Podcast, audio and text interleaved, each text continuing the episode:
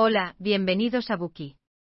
Hoy vamos a desvelar Frida, una biografía de Frida Kahlo por Hayden Herrera. Es una artista legendaria y respetada en la que nos centraremos a partir de este momento. Es la mujer con la espesa uniceja cruzándole la frente en sus autorretratos. Es una artista con una trenza de flores en la cabeza, que apareció cuatro veces en la famosa película mexicana Coco. Es un icono de la moda a quien la famosa cantante Madonna adora, y a menudo imita. El retrato de su cabeza está impreso en el reverso del peso mexicano. Sus obras de arte se han expuesto en prestigiosos museos como el Louvre, e incluso el famoso artista Picasso admitió que su obra era inferior a la de ella, después de ver uno de sus autorretratos. Sus admiradores abarcan los continentes de América Latina y Europa. Su composición, Viva la vida, fue utilizada como título de una canción por el grupo musical Coldplay. ¿Le suena familiar ahora?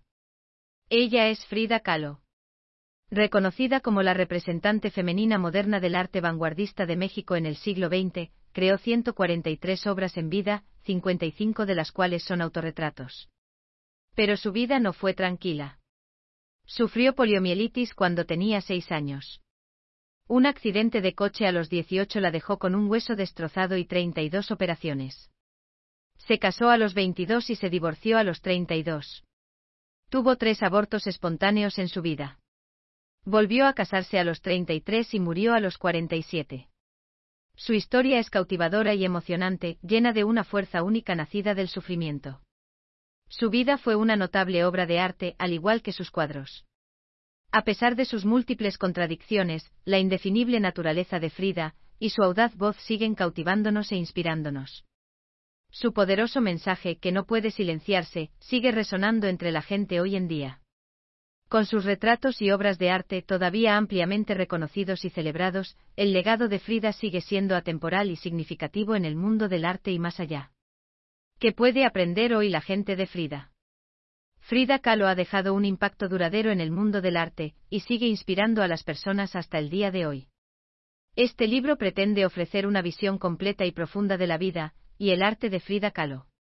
A través de una exhaustiva investigación, y de entrevistas con amigos y familiares de Kahlo, Herrera profundiza en la vida personal del artista, sus creencias políticas y su estilo artístico.